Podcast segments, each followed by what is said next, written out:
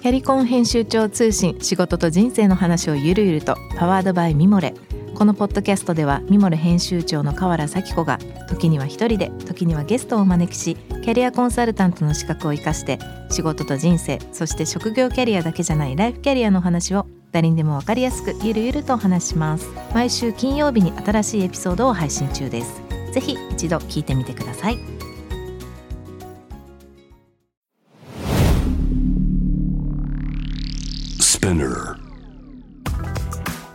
こんばんは、ナビゲーター中道大輔です。Vision to the Future 日本のカルチャーを作り出すもの、こと、人の魅力を引き出し、世界に向けての価値観を共有するクリエイティブプログラムです。え6月29日の、え深夜2時です。いかがお過ごしでしょうか？どうなんでしょう？まだ梅雨なんでしょうか？梅雨のど真ん中なんですかね？まあまあ前々回かな？話しましたけど、なかなか日本の夏が嫌いな僕としては蒸し暑いこの真夜中っていうのがどうなんでしょう。あの今僕はそういう収録してるところはそうでもないんですけども。夜でも熱中症になるので皆さん涼しくお過ごしください。番組への質問感想等ございましたら番組のホームページからお願いします。ツイッターは「ハッシュタグビジョンフューチャー」をつけてつぶやいてください。さらに、番組のインスタグラム始めております、えー、ビジョンフューチャー813でご確認いただければと思います。今週のゲストは、えー先週に引き続きまして盆栽の可能性を見出しながら海外でもさまざまな活動をされていらっしゃいます、えー盆栽師平尾正史さんえーお迎えしたいと思います。こんばんは。よこんばんは。よろしくお願いしろしくお願いいます。たします。先週に引き続きありがとうございます。はい。はい、えーということで今週から、えー聞いてらっしゃるリスナーの方のためにですね簡単なプロフィールをご紹介したいと思います、えー平尾正史さんでいらっしゃいます、えー徳島県三好市の池田町出身でいらっしゃいます。日本文化の継承を志して、えー埼玉市盆栽町にあります、えー加藤万世園に弟子として入られます。その後さまざまな国での、えー盆栽のデモンストレーションやワークショップ、えーそれにまくっつけ加えてと言った方がいいですね。パフォーマンス等々を行っていらっしゃってですね。平成25年度の文化庁文化交流士の拝命されていらっしゃい。えーその後、まあ、4ヶ月で世界11カ国を回られてるということで今でもまあ、その日本固有のこの盆栽ということの考え方とか美意識を、え世界各国の方々、まあ、日本も含めてですけれども伝えてらっしゃると。いうことですがここ最近のその、まあ、世界ということに対しての、まあ、動きだったり考え方みたいなことを今日は少し紐解かせてもらえたらなと思うんですけれども資料を読ませていただける限りかなりその海外での活動っていうのもされてると思うんですけれどももともと先週の話もそうでしたがその盆栽というかもともと庭師から盆栽にこう入っていったきっかけの中に平尾さんと世界っていうのは別に特に接点がなかったと思うんですけど大きくは。そこからこうだいぶこうギアを変えてこう今に至ると思うんですけれどもそのきっかけっていうのはどんな感じだったんですか？なんかいろんなきっかけがあって、それが点と点が線になっていったっていう形だとは思うんですけれども、ん。まずやはり一番大きかったのは、私が弟子入りして修行していた万世園という、ん。えー盆栽園は、あの、世界でも本当に有名な盆栽園で、うん。あの、まあ、年間通じて多くの海外の方がご来園してきて、で、盆栽を見てっていうのがよくあって、うん。で、当時の弟子で僕も英語とか全然喋れなかったんですけど、うん。やっぱりみんな逃げるんですよね、海外の方が。来ると、兄弟弟子とかは。うん。で、僕はどちらかというと、英語が分からなくてもこううん。突っ込んでいくようなタイプだったので、うん。とにかくそこでコミュニケーションを取っていたっていうのがもしかしたら僕の中であのこの海外に出ていくっていうきっかけの本当一番最初のきっかけになったような気もします。うん。はい、でなぜ海外に行ってやりたいのかなというか決断をしたのはうん。5年間あの私盆栽の修行をした後うん。6年目はその万世園っていうところの盆栽を全て把握していて、まあ、専属の管理士みたいな状態で、あの6年目を過ごしてたんですけれども、うん。このまあ、簡単に言うと6週目ですよね。うん。うん。でまあ自分のできることだったりだとか盆栽知識っていうものもどんどんどんどん大きくなってきてうん。ただこの、まあ、盆栽業界がやっていること。うん。あの、うん。大きい展示会だったりあの、まあ、年間通じていろんな展示会とか、まあえー催し物があるんですけれども、うん。やってることがずっと一緒なんですよね。うん。うん。でなんかこう日本で一番大きい展示会っていうのが2月にあってうん。あの、まあ、世界でも一番大きいあのすごい格式の高い展示会国風展っていうのがあるんですけどうん。私はその国風展の即売場でずっとこう店番というかうん。あのそういうのをやってたんですけれども、うん。なんかそこでこう飛び交う業者たちの声だとかうん。うん。なんかこう来場者数が減ってきてるのにもかかわらず何も動こうとしないとかうん。景気のせいにするとか、うん。聞いたことなんか違うんじゃないのかなっていう、その、うん、なんかこう自分の中で葛藤があって、うん。多分僕はこのままずっと日本にいてこれを毎毎年同じことを繰り返してる中にいると多分視野も狭くなるし、うんまあ、考えることとかあの外部とこの接点がどんどんどんどんなくなってきて、自分はつまらない人間になるんじゃないのかなっていう不安がだんだんだんだん出てきて、うん。うん、でそんな中でまあ本当ぐそれも偶然だったんですけど、うん。あのス,、えー、とスペインのマドリードの方で、うん。あの盆栽園をやってる方がこの技師というかこの盆栽を作れる人間を探しているっていう情報が入ったのでうんもう僕はすぐに手を挙げてうん。はい、行かせてくださいということで。へえ英語も喋れないのにいきなりあの、えー、とスペイン語圏に行っちゃうっていう。うん。いいですね。そうそうもう決断したら早いので、うん。はい、それでいきなりスペイン3ヶ月とか、うん。はい、それが初海外だったんですけど旅行でも旅行でも行ったことなかったので。どうでした？初海外のスペインは。マドリードですか？マドリッドですね、ただこれも話すと長いんですけどあの、うん。その前にうん。まあ僕初海外だったので、うん。いろんな方に送別会をしてもらって 送別会？そうであの新3ヶ月って聞とかに期間は知ってたんですか？はい結果3ヶ3ヶ月だ月とりあえずそうあの3ヶ月とりあえず行ってくる。でそこから僕は就労ビザを取得してうん。でヨーロッパのなんか大会とかでなんかこう賞とかもらって日本に帰ってくるとかっていうもう浅はかな考え方だったんですよ。はい。はい。うん。そうそう。もう勝手に自分の中でいっぱいふ、こうどんどんどんどん膨らんでいって、うん。で送別会とかやってもらって新聞とかにも出てうん。でいざ行ってきますって言ったんですけど、うんあのマドリードまでの直行便って、まあ、今もないんですけどあのその当時もなくて、うん。あの一旦オランダのスキポール空港で、うん。あのイミグレーションっていうのを僕全く知らなくて。うん。はい、それであのイミグレーション行ったらあのいろいろこう尋問されてう、ん。で僕現金も持ってなくてカードも調子に乗って全部満額満額というかいあのカードも使えない上限まで使ってて。それでそう税関で止められてあのイミグレーションで止められてうん。まさかの初海外は僕はあの入国拒否という 帰らされるというあのそういうことでしたね。いやでもでも入れなくて一回戻ってきたんですか？一回戻ってきて父親が関西国際空港まで迎えに来てくれたんですけど、うん。送別会もいっぱいやって新聞にも出ちゃったから当分家から出るなって言われて 軟禁状態のままですね。あのはい。でその2週間後にうん。まあ、この2週間の間はもうあのずっとスペイン語の勉強とかやったりあの現地の方とずっとこう時差のある中でメールのやり取りとかしてうん。で2週間後にあのタイ経由で直接マドリードに入るっていう必殺技をして なんなんとか入ることができた EU だからね EU の中に入る一番初めのイミグレーションだったねオランダがねたまたまそうなんですよ。もうこう来たらこうかわすみたいな全てのこの質問に対するあの準備をしてたのに、うん。もう何も質問されずスッて入れたっていうのがオチです。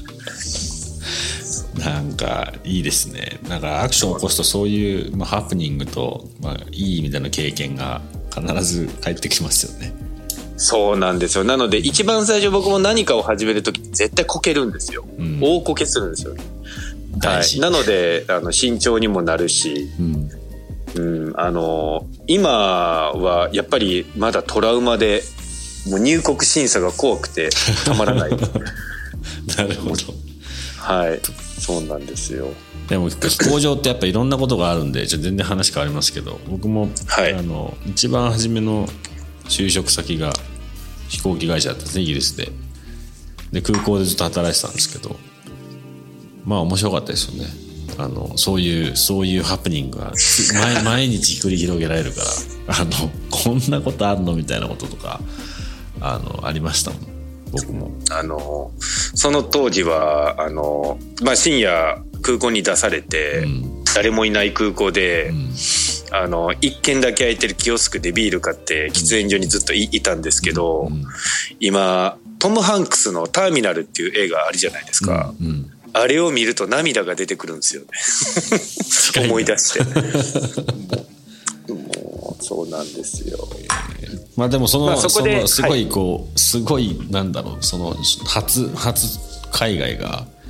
行ってこいで帰ってきたとかまあ随分もう絶対一生忘れないですよねでもねずっと忘れないしもう結構鉄板のネタになってまですすよねしきっとね。はい、あただねマドリード3ヶ月いたんですけど、うん。やっぱりやってることは盆栽なのでうん。一緒なんですよ。ずーっと盆栽と向き合って、まあ国が変わってあのまあもちろんスペインには日本の盆栽も結構輸入されてるのうで,、ん。でその中であのス,、えー、とスペインの樹種、えー盆栽も手入れすることとかがあったりとかしたんですけど、うん。結局日本でやってきたことをベースに、まあ、気候ですとかうん。あと乾燥具合とかっていうものを逆算しながら人に聞きながらずっと盆栽と向き合ってたのでうん。何が楽しかったかってあんま何もないんですよね。うん。うん、自分のルーティンだったんですねきっそうですね。とあの逆に日本とあまり変わらないルーティンが海外でできるって逆に珍しいですよねきっと。そうですね。で暇だったので結構夜走ったりとか、あのヨーロッパって日長いじゃないですか、うんうん。10時とかまで平気で明るいので、うん、あの感覚だとかマドリードのちょっと北の郊外だったんですけど、うんジョギングしてた景色だとか、うん。そういうものはすごい鮮明に覚えてるので、うんうん。なんかあれは非常に濃い3ヶ月だったなっていう、でもそれ海外、まあ、に限らずですけど多分新しいことをやってる時にこう見た景色とかその匂いとか。なんか僕もそういうのありますけどなんかそれがこうどっかで後からつながっていったりとか。は、うんああのまあ、それこそやっぱり一歩出て初めて気づくことっていうのは特に海外はそういうの大きいですよねきっと。そうですね。日本にずっといる方というかこういう言い方はちょっと語弊があるんですけれどもうん海外でちょっと仕事したとか海外で何かやってるだけで海外で活躍するみたいなんでちょっとレベル勝手にこう上げられるというか、うん。あれあんまり好きじゃないんですよね、僕、うん。うん。そんな大したことできてないけどっていう、同じだしって思いますよね、そうあの向こうに行ったから偉いとかってことでは全然ないし向こうに行ったから実力がっていうのは、結果論としてどっちかあるかもしれないですけど。そうですね。まあ僕は逆にその特性というかこの日本のメディアうん。とかもわざと逆にそういうふうに使ってるというか、まあ、海外にとにかく行って海外で活躍するっていうこのなんていうんですかねそのレッテルレッテルっていうと悪い言い方になるな。まあそういうのをえーっと、えーステータスにしてあのメディアとかにこの売り込んでいった方が圧倒的に早いっていうのがあったので、うん、やっぱり海外に目を向けてからはどうこれを後につなげるかっていうのを考えながらやってました。今そのお話されてたまあ、海外の話ですけどもあの、はい。まあ、そのマドリッドがきっかけになって、まあ、それからまああのいろんなことをやられてるしいろんな海外も行かれてると思うんですけどもこの文化庁の、まあ、この文化交流士という形で世界を回るっていうのが、まあ、またさらに大きなきっかけになってたのかもしれないですけどここはどんなようなことをやられてたんですか？まあ、僕が文化交流士になれたのが、えー2013年だったんですけれども、うんえー2009年に初めてスペインに行ってからそこからは日本の元いた慢線を手伝いながら、まあ、タイミングがあればどんどん海外の方には行ってたんですけれども、この文化交流士のその、まあ、僕だったら4ヶ月半だったんですけれども4ヶ月半本当い休み1日もなくうん。とにかくぐるぐるぐるぐる回ってたんですけれども、うん。地球2周半したのかなどこ行ったんですか、はい。11カ国。リトアニアイタリアトルコうん。ドイツうん。フランスオランダでアメリカメキシコオーストラリア。うん。あとこっからがいいつも出てこないんですよね。東南アジアの方に上がってた東南アジア中国も一応行ったんですがあれはノーカウントになってるからあとどこ行ったんだ？ってういうぐらい、んはい。いろいろ回らせていただいて。うんでイタリアに関しては6回ぐらい行ってるんですよねその間に。結構その盆栽っていう言葉というか文化は海外から見てと同じように映ってるんですか？うん、そこはちょっと微妙なラインなんですけれどもやっぱりこの盆栽っていうものがローマ字になって、うん。あの海外の方にどんどんどんどん広まっていってるっていうのはあります。で盆栽がない国を探す方が今難しいぐらい盆栽っていうのはあの多くの方に楽しまれてるっていうのがあるんですけれども、うん。僕がメキシコで言われたのがすごいショックだってうん。メキシコで公演もやったんですよ。うんで講演をやった時にその後の質問で盆栽が日本発祥だとは知らなかったっていう話をされてああなるほどね。あのアジアのあの辺韓国とか中国とか日本のあの辺で生まれたものだっていうふうに思ってたうんっていうふうに言われた時にやっぱり言葉が一人歩きしていってう、んまあ、ちゃんとしたこの認識だとかあとはこの盆栽の作り方とか飾り方とかっていうもっとこう奥深いとこまでは全然伝わってないんだなっていうのを感じましたね。それでも誰もコミュニケーションしてないですもんね。そうですね。あの多分盆栽の講演をするっていう人間もこれまでの職人だと僕ぐらいだと思うんで、うん盆栽の公園ああそうそういう意味でね。うんはいあの、うん。ちゃんとパソコンを使ってスライドでこう、うんうん。見せてとかっていうのは、うん、これまでの方々はこのとにかく技とかテクニックを見せるっていうとところを,、をずっとやってきてたと思うので、うん。まあ、それもねあの盆栽のコンディションを見て見極めをしてからじゃないとできないんですけど、うん。まあ、有名な方だとこうチェーンソーでこう幹をバーってやったりとかっていうのをやるんですけどそういうなんかこうインパクトのあることばかり、えーなんか海外の方は真似をされてるような気もするしっていう、んん。多分勝手に盆栽を始めたというよりかはそういうなんかこう先駆者がやってたうん。日本だと絶対やらないだろうっていうことを海外でデモンストレーションでやったことをそのままうん。あの真似してやってしまっているのかなというふうに感じているのでうんやっぱりそれも日本のこれまでのまあ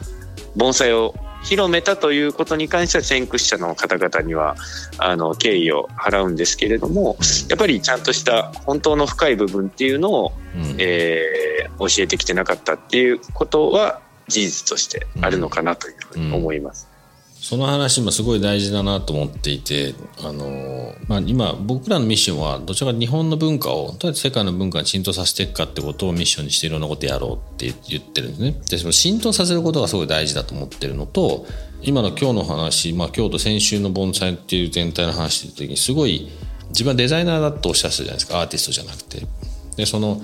見せるパートともともとその持ってる深いところの01ではなくてそれを一応こうどう10にしていくかみたいなところの今までのことも含めて形にしていかなきゃいけないって言ってる話とかはすごい多分大事なその盆栽やってる人だけじゃなくてまあまあそれはその中でも平尾さん考えてることだと思いますけどすごい大事なエレメントというかエッセンスで今までやっぱこれをね表現してない人が多分多いんですよ。でそれを表現しないと例えばもしくはそのものとしてだけ話が出ちゃってその後ろの背景とか何でこれが大事なのかっていう僕らの視点みたいな日本人としての視点を伝えないとせっかくそのいい文化がここにあるのをちゃんとした形で向こうに伝わらないのでなくなってっちゃうとか違う形になってなんか逆輸入されてもともとの話と変わってっちゃうとかなんかそういうのにすごい僕は危機感を感じてるんですね。そうしないとあのそそれをやんないと僕がなんだろうな、まあ、あの 20, 20何年ぐらい前に向こうに行ってからずっといろいろ海外でやってる中で僕の子供たちは僕が見た日本とは全く違うものを違うもっとマイナスな意味で感じなきゃいけなくなるだろうなと思っててそれを伝えていかないと。なくなっていっちゃうから。からそれがすごいもったいないなと思ってる一番の理由なんですけどなんかその盆栽で関して言っても、まあ、今日この今日とこの先週の2回だけですけど盆栽の深さとかはなんか触りだけだけど感じれたしもっと海外の人なんかその普段からそんなこと全くあのある種接点がない中で言った時にその話がもっと伝わっていったら本当の意味での盆栽の広さとか深さとか本当にそのね日本の深さみたいなところまでいけるともっとファンというかハマってくれたりとかその知ってもらうことが増えるだろうしそれをやらなきゃいけないと思うんですよね。でさ寺さんそれやられてるんだろうなって思いました。なんかこう日本の文化ってねいろんなジャンルのものがありますけれども、うん、なんか僕日本の文化の中で一番いいのってゆとりがあるんですよね。昔のいいものとか、うん、この生活の一部に取り入れることによって自分の心が豊かになるような、うんだからいいものはいいしっていう、うん、もっとそれを洗練されたものっていうのがどんどんどんどん出てきてたと思うんですけど、うん、今このゆとりっていうのが日本であまりいい意味で使われないじゃないですか。うん、ね、ゆとり教育だとかゆとり世代だとかっていう言い方をされますけどやっぱり堅苦しい中だけで絶対いいものって生まれないし、うん、やっぱりなんでこれがいいのかっていうのをただ単にこのプロセスとかこの材料とかデザインだけじゃなくてこれを持つことによってあなたの日常はこう変わりますよっていうことをちゃんと言っていかないと、うん、やっぱりあの物を売るだけじゃなくてことからまたその人を幸せにするものになっていくようなものばかりなので、うん、日本にあるものって、うん、それだけあの追求して作られているようなものが多いので、うん。僕はもうちょっともうちょっとそういうところを大事にしていかないといけないなとは感じます。なんかこう変な自信がなんか日本の方って持ってるような気がして、うん、絶対これ海外で当たるとか 何を根拠にそれ言ってんのかなとかってすごい感じることとかがたまにあるんですけど、うん、うん、でも本当にいいものはこれは海外であるがどこでだろうが、うん。多分当たると思うし、うん、うん、評価されると思うし、うん、この別に海外の方をこのターゲットでずっとものを作っていくわけでもないしっていう、うん、うん、なんかこうもうちょっと自分たちの心が豊かになるような方法ってないのかなっていうふうには非常に考えます。うん、今後の件なんですけど、まあ、このコロナということで、はい、まあ、特に日本はだいぶまたそういう意味では遅れてますけど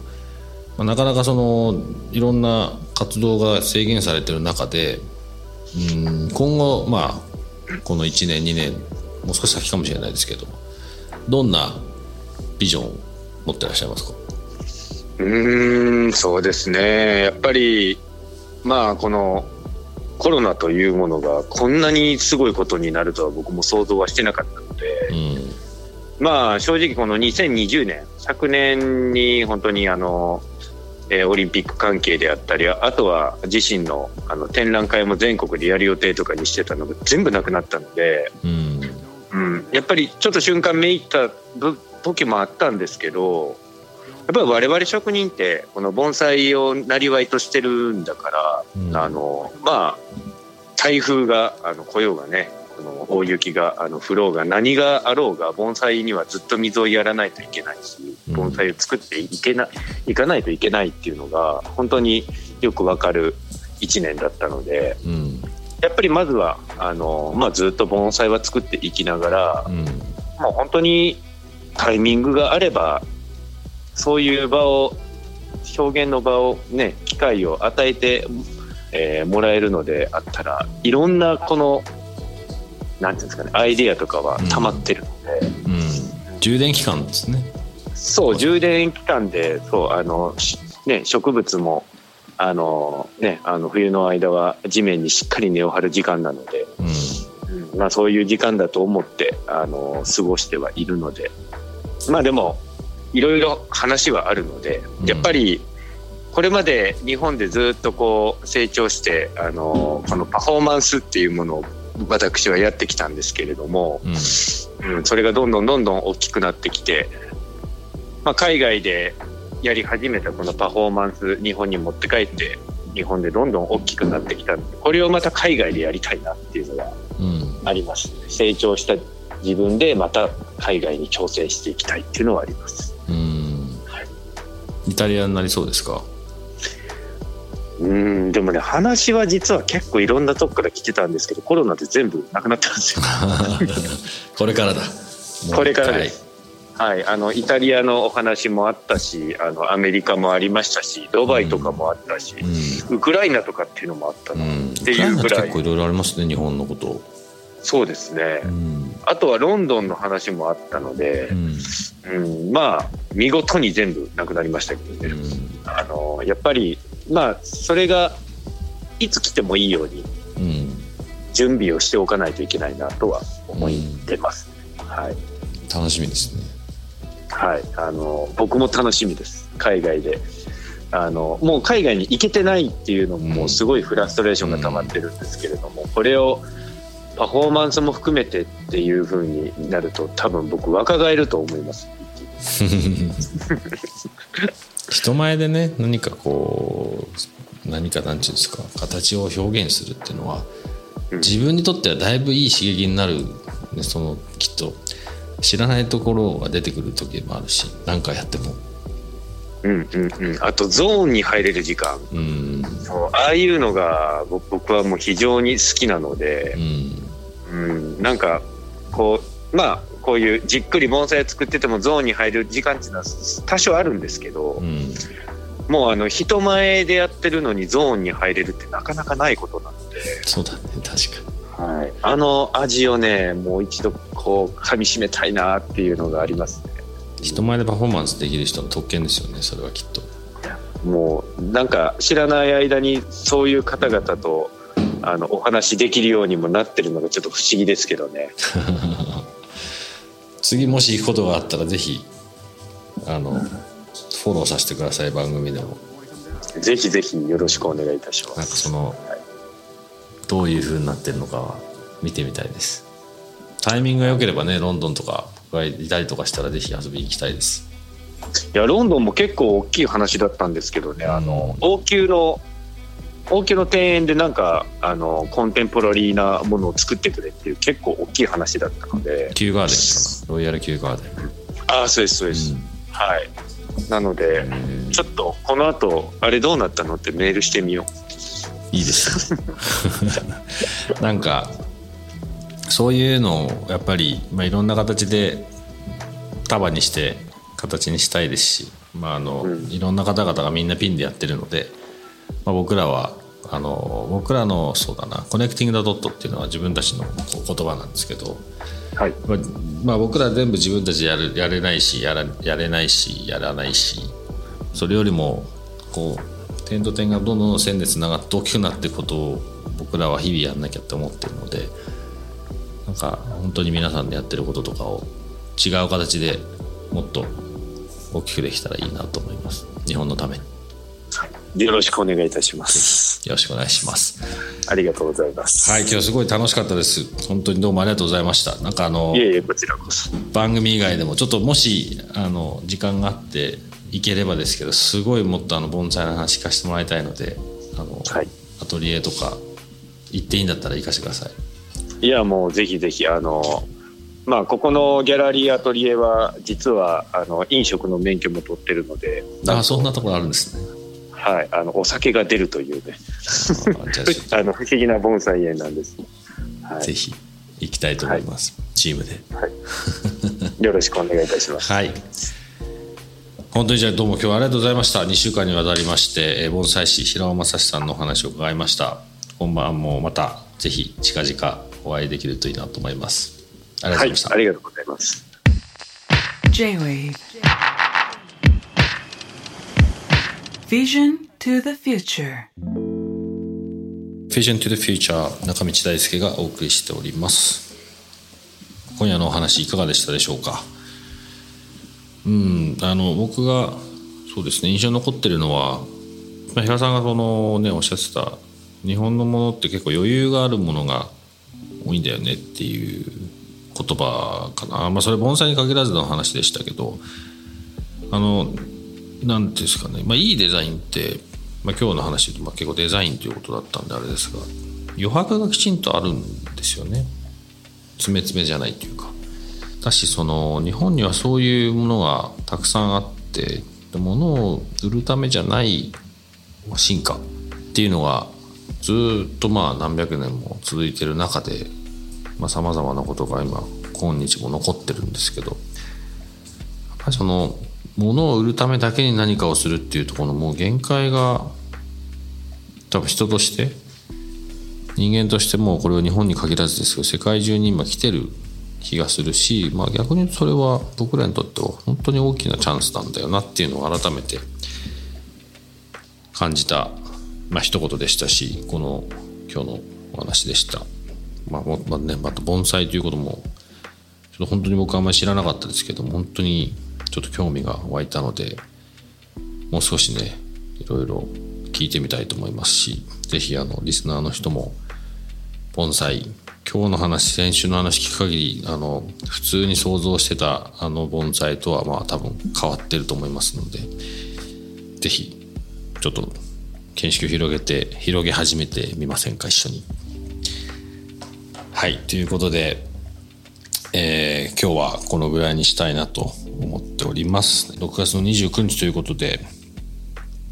うん緊急事態宣言が、まあ、明けてるはずでもしかしたらその後マンボウになってるのかもというような時期ですが。えー、っとですねまあここでちょっと今日の盆栽の話とは全く関係ありませんけれどもあの例の、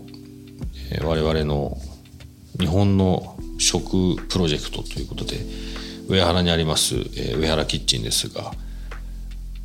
まあ今日この収録のタイミングではですねまだお酒出せないんですけれども、まあ、その頃には絶賛もうお酒も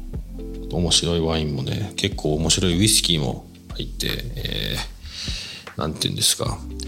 宣言でボケボケになってしまったこう飲みたい欲求をねあのなんとなく満たせればいいなと思ってディナーもかなり拡充してやってますんで、えーお時間ある方ぜひいらっしゃってください。はい、えー変わりましてですね、まあ、今日の番組、えーいかがでしたでしょうか、え番組の感想質問はですね番組のホームページからメッセージをぜひお寄せくださいツイッターも、えーハッシュタグ、フィジョンフューチャーをつけて、ぜひつぶやいてみてください。インスタグラムもね、えーどんどん更新しております。えー、ビジョンフューチャー813ということで、そちらの方も合わせてよろしくお願いいたします。Vision to the Future、えーここまでのお相手は中道大輔でした。See you next week. Good night.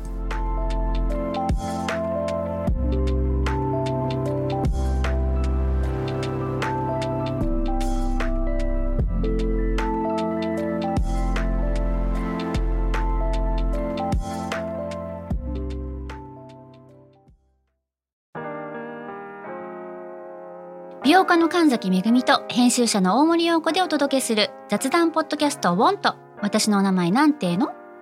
ふと私って誰なんだ？と自分がぐらついてしまうそんなあなたと毎日を楽しくするサバイバル術を一緒に考えていきます。ウォンとは毎週水曜日朝5時に配信。ぜひお聞きのプラットフォームでフォローしてください